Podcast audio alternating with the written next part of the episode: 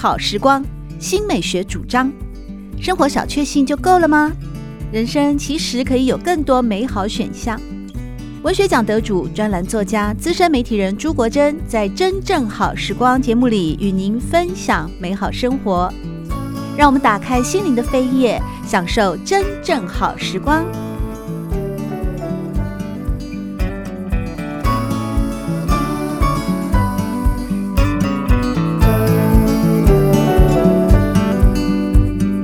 在今天节目当中，我们邀请到的是台湾大学中国文学系专任副教授，也是知名的畅销书的作家蔡碧明老师，和我们聊一聊他出版的这一本哦。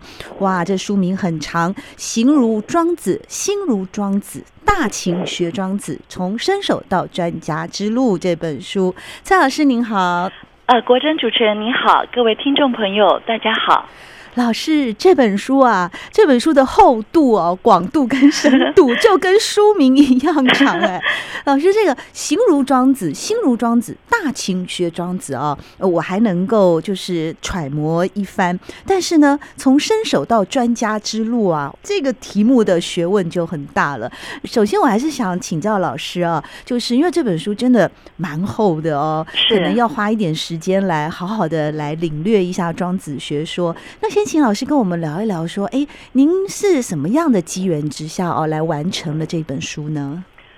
呃，我想我的工作就是一个学者嘛。那一个学者，其实我们就是要去阅读很多古代的经典，然后把它写成让成体系的，让更多人看了能够知晓的一个内容。那庄子是我的专业，也是我的兴趣。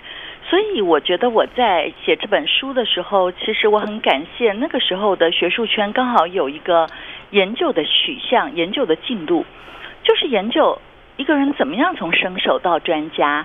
那呃，如果呃你熟悉日本的卡通的话，你会发现今天烘焙有烘焙王，嗯，然后这个打篮球有灌篮高手，然后厨师做到顶尖的有小当家。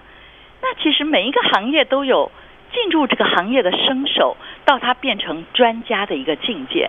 那我那时候就觉得，哎，这个研究进度很有意思。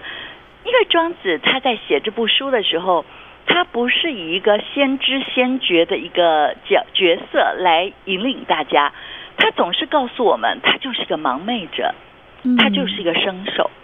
那如果说庄子这部书其实是教我们怎么样用心。我们可能一辈子从小学怎么用筷子，长大学怎么样开车，可是我们很少去学我们怎么样使用我们的心啊。对，所以心理学家才会说：“哎呀，一个小孩五岁以前就知道跌倒了要止血，要贴 OK 绷，可是他可能二十岁了，他还不知道他的心在淌血的时候，他要怎么样急救。”对，那我觉得庄子就是这样一部书，他就是要教我们怎么样从一个使用自己的心声的生手，变成使用心声的专家。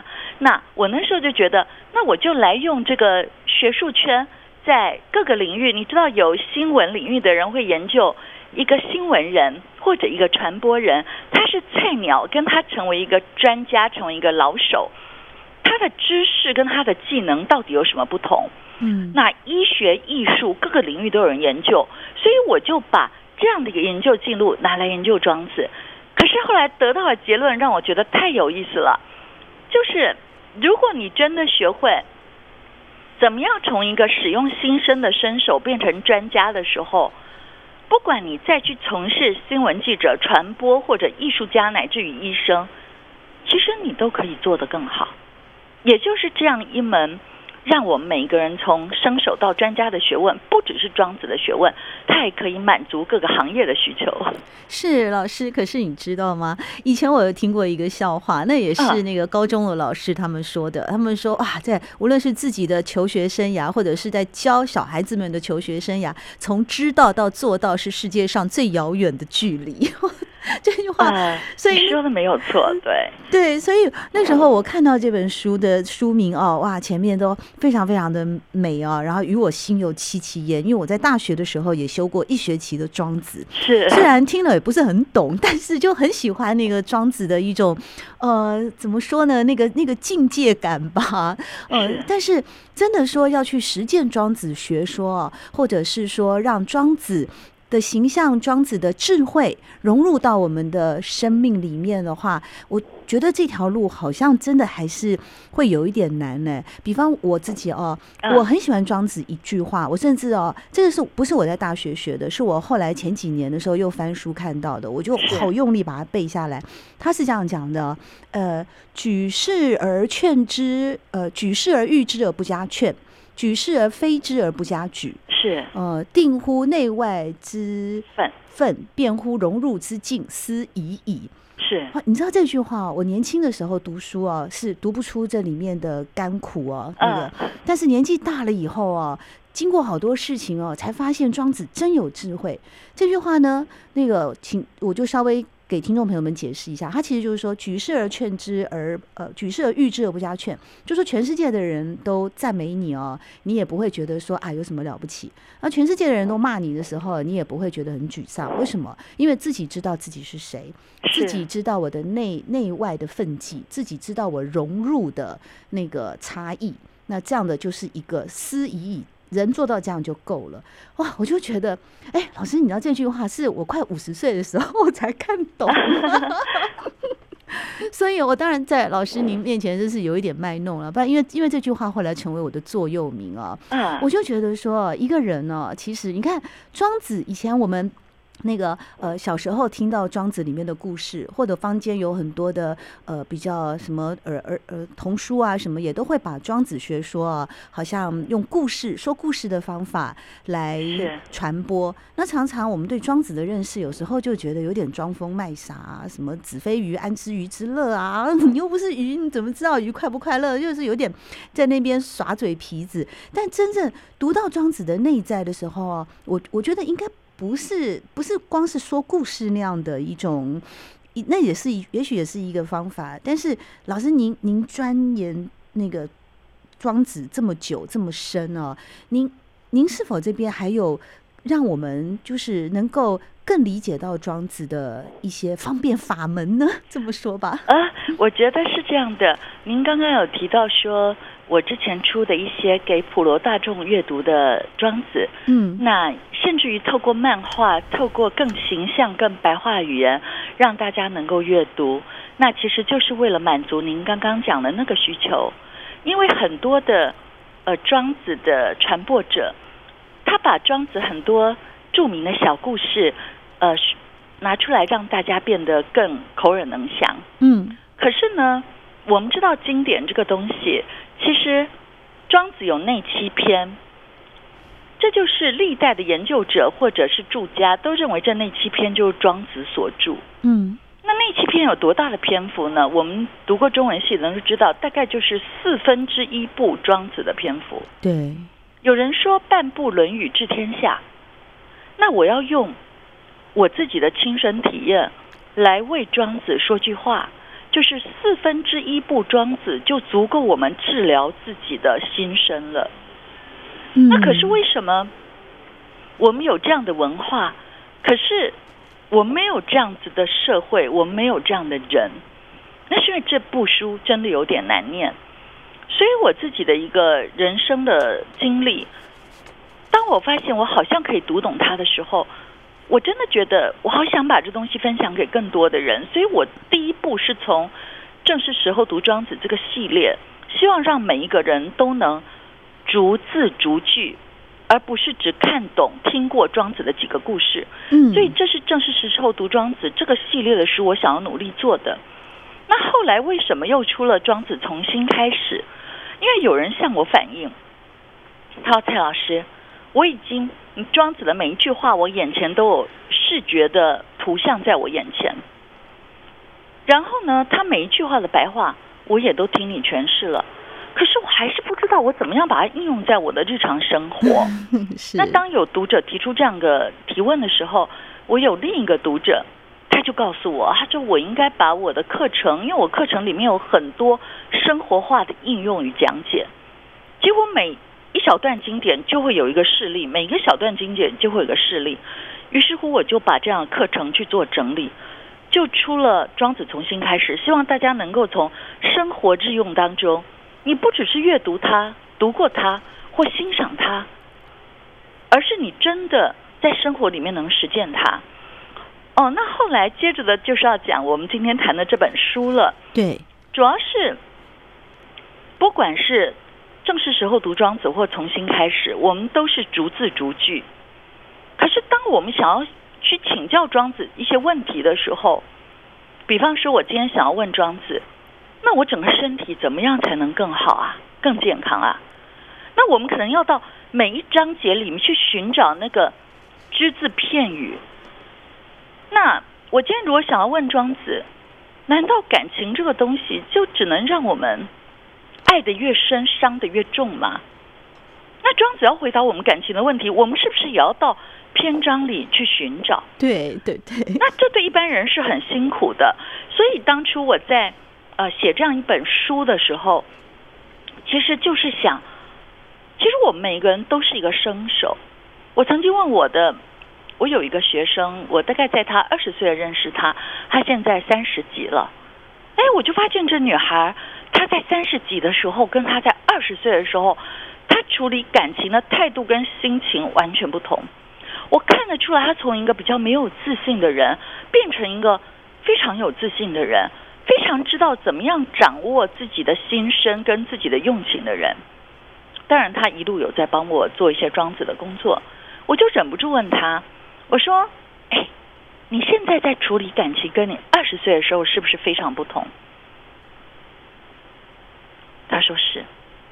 我说：“那你觉得，我们如果把这样的东西写出来，让每个人都读了，他是不是可以在年轻的时候就能有更成熟的处理的方式？”他说：“那当然。”那这样子的话，我觉得。从伸手到专家之路，形如庄子，心如庄子，大秦学庄子这部书，因为它是用专题来处理的，它可以很完整的。比方说，你今天想知道我怎么用情，那你可能就直接打开这个第二章庄子的感情，是。然后你会发现，它里面居然有一个庄子用情的阶梯，教你第一步你先做到什么，第二步你再做到什么，第三步你再做到什么。嗯，那如果你用读一个论文的心情，虽然它是一个很浅白的论文，你会觉得它有点难。可是你不要，你只是要实用嘛，所以你就直接打开你要运用的那一部分。你可能不必去看庄子跟儒家有什么巨大的不同，你就直接看这个情感的用情的阶梯，就两百零八页讲这个功夫进程的这一章。嗯，哎呀，你觉得好容易就可以学会。那身体也一样。当我们在之前呃出版的书，你看到原都以为经，你想这怎么回事？然后你在齐物论又又读到一个形如槁木，你知道一个是要把脊椎骨打直，把任督二脉让它能畅通，一个是全身放松。可是你搞不懂这两个东西是要怎么操作，是怎么连接的？哎。那有了这本书，你就可以打开第三章的守静都与袁都以为经，还有第四章的槁木与轻声。你一看你就整个明白了，所以是把过去古人用一种口语的语体的方式，可能一句一句讲出来的东西，我们透过有意识的、有充满了问题意识的提问，去把每个东西非常系统的展演出来。那当然，我们是一个学者嘛，我常觉得学者的工作就是陪公子小姐读书。妈呀，老师您客气，真的，我就是去图书馆。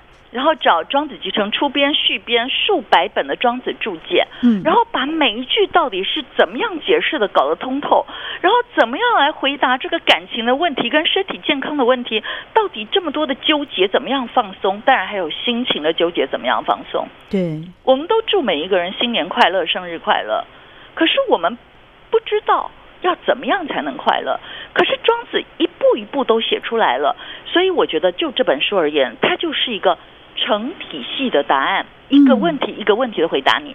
那我觉得读者买了，其实也不一定那么急切的要读完整部，因为除非你是研究庄子的，不然你可能也读了会觉得累。我觉得他有点像 每个人手上有一本的那个农民历，你那天有事情打开来看看，哎，你也感情有事打开来看看，或者刚刚您说您觉得有时候觉得什么问题难，你知道吗？我在台大教书二十年，我真的发现我的学生学庄子学得最快的是谁？就是他姐姐失恋了，然后痛哭，他想要去帮助他姐姐，他就疯狂的学了，他学得非常好，是，或者他妈妈得癌症。还想要教他妈妈怎么样放松自己的，因为会有肿瘤，就是纠结嘛。对，怎么样打开这些纠结，他就发狠的去学了。嗯，哎，他就学得很好。所以我倒觉得庄子就是在你需要他的时候，你真的就会去学他，然后又发现他其实很简单。一旦学会了、懂得了、上手了，其实是简单的。对，我刚刚听了蔡碧明老师的这一番解释以后，我真的有点像是醍醐灌顶哦，恍然大悟哎，确实哦，这本书里面哦，看到就是庄子不仅仅是教我们怎么谈恋爱，怎么面。面对失恋，怎么样面对生命中的逆境？那蔡老师刚刚有提到说，这本书呢，形如庄子，心如庄子，大情学庄子，从伸手到专家之路啊。买回来以后可以摆在这边，有需要的时候再翻开。我刚好翻到了第五章，当庄子遇见了，呃，这是一位学者吧？哦，就是庄子的快乐学程。Ben Shahar。呃，兼论情境、情绪与身体感的关系，啊，又让我联想到我最近也在看的几本书，包括像那个。哈佛的幸福学啊，是、嗯、包括像信念的力量啊，还有像是开启你的正向天赋等等。原来我们的老祖宗是真的很有智慧的，两千多年以前就已经告诉我们幸福学。各位听众朋友，在今天的节目当中，我邀请到的是台湾大学中国文学系专任副教授，也是畅销书的作者蔡碧明老师，和我们一起呢来分享《心如庄子》，心如庄子，大情学庄子。听众朋友。您现在所收听的节目是《真正好时光》，在汉声广播电台全国联播网播出。节目播出之后呢，也会在我们汉声广播电台的官网经典回放的单元当中做随选音讯的收听。在今天的节目当中呢，邀请到的是台湾大学中国文学系专任副教授，也是知名的畅销作家蔡碧明老师，和我们分享的呢是他的作品《形如庄子》，心如庄子，大情学庄子，从生手到专家之路，在节目的上半段啊，有听到蔡老师和我们分享了说，哇，这本书的导读的方式啊，我对其中的一篇啊，真的也是觉得庄子实在太棒了，就是第五章庄子的快乐学成啊，哇，老师。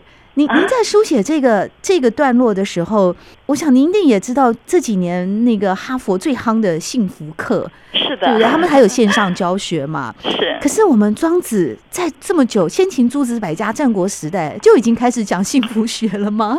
呃，可以这么说，因为庄子的时代就是一个大乱世，嗯，那时候一次战争可能好多年，每次战争的死伤是几万到数十万人。而庄子自己的处境，他是在一个漆树园担任一个呃小吏，职司管理规模不大的漆树园，然后家境贫困，这样的一个处境。所以在那个处在那样的时代那样的处境里的人，我们可以发现庄子这部书里面好多凶器。你说刀剑那些对对对，金斧、鸡瓜、王骨、刀刃、击毙、杀人的那些东西。对，他说我们每个人都活在后羿的剑拔里。哦。那我们的时代呢？其实我们的时代也并不容易。就像您刚提的，这个正向心理学家告诉我们，其实相较于一九六零年代，忧郁症人口已经多了十倍了。嗯，出发的人已经从二十一岁半下降到十四岁半了。十四岁半就有忧郁症了。对。然后有百分之六十的美国大学生觉得自己活在存在的真空。当然，你会看到这个统计数字，就是。所谓越明文明的国家，越文明的城市，越高学府，它的忧郁症人口更越多。嗯，然后这还不只是心情，它会影响我们的身体。对，我们华人讲火很烦，就是一把火烧上头。对，然后这个心的火就会变身体的发炎，然后最后连癌症都有所谓的发炎性肿瘤。嗯，所以我们的时代其实比起战国时代，表面上没有战争，可是并没有比较容易。对，或者空污、食安问题，对，核污，对。还有我们还有所谓的物质文明，我们有电脑，让每一个人变眼睛都盯着个小荧幕。对，然后我们有手机，青光眼的年龄也越来越小。对，然后我们的脊椎更僵硬，然后我们瘫在沙发，还有我们穿高跟鞋，百分之九十五的人有不同程度的脊椎侧弯。你说我们是不是比庄子那个时代的人更需要拿四分之一部的《庄子内七篇》来治疗我们的心身？去学习善待我们自己的生命，对，还有你所爱的人的生命。那我想这部书就是把庄子的每一个向度教给我们的。嗯，你怎么样从不快乐变成快乐？那是因为你看世界，你要站在哪个位置看，然后你要怎么样去跟别人沟通？嗯，你是要跟他杠上，还是要听从他，还是有第三个方法？就是一个一个问题的把它整理出来。让我们能够去学习庄子。嗯，那当然，最后的目的，身为一个学者，是为了让这样的哲学或者学术能够照顾每一个人的生命，或者自己的生命吧，然后能融入我们的生活，这是这样的一个著书立说最重要的一个目的吧。真正好时光，每个星期六的早晨八点钟到九点钟，在汉声广播电台全国联播网播出。同时，每周制作的精彩节目内容也会上传到汉声广播电台的官网。您可以透过经典回放的单元收听每一集的精彩内容。我是朱国珍，祝福您有个美好的周末夜晚。喜欢朱国珍制作主持的《真正好时光》，欢迎您订阅、分享或留言，随时保持互动，一起共享美好生活。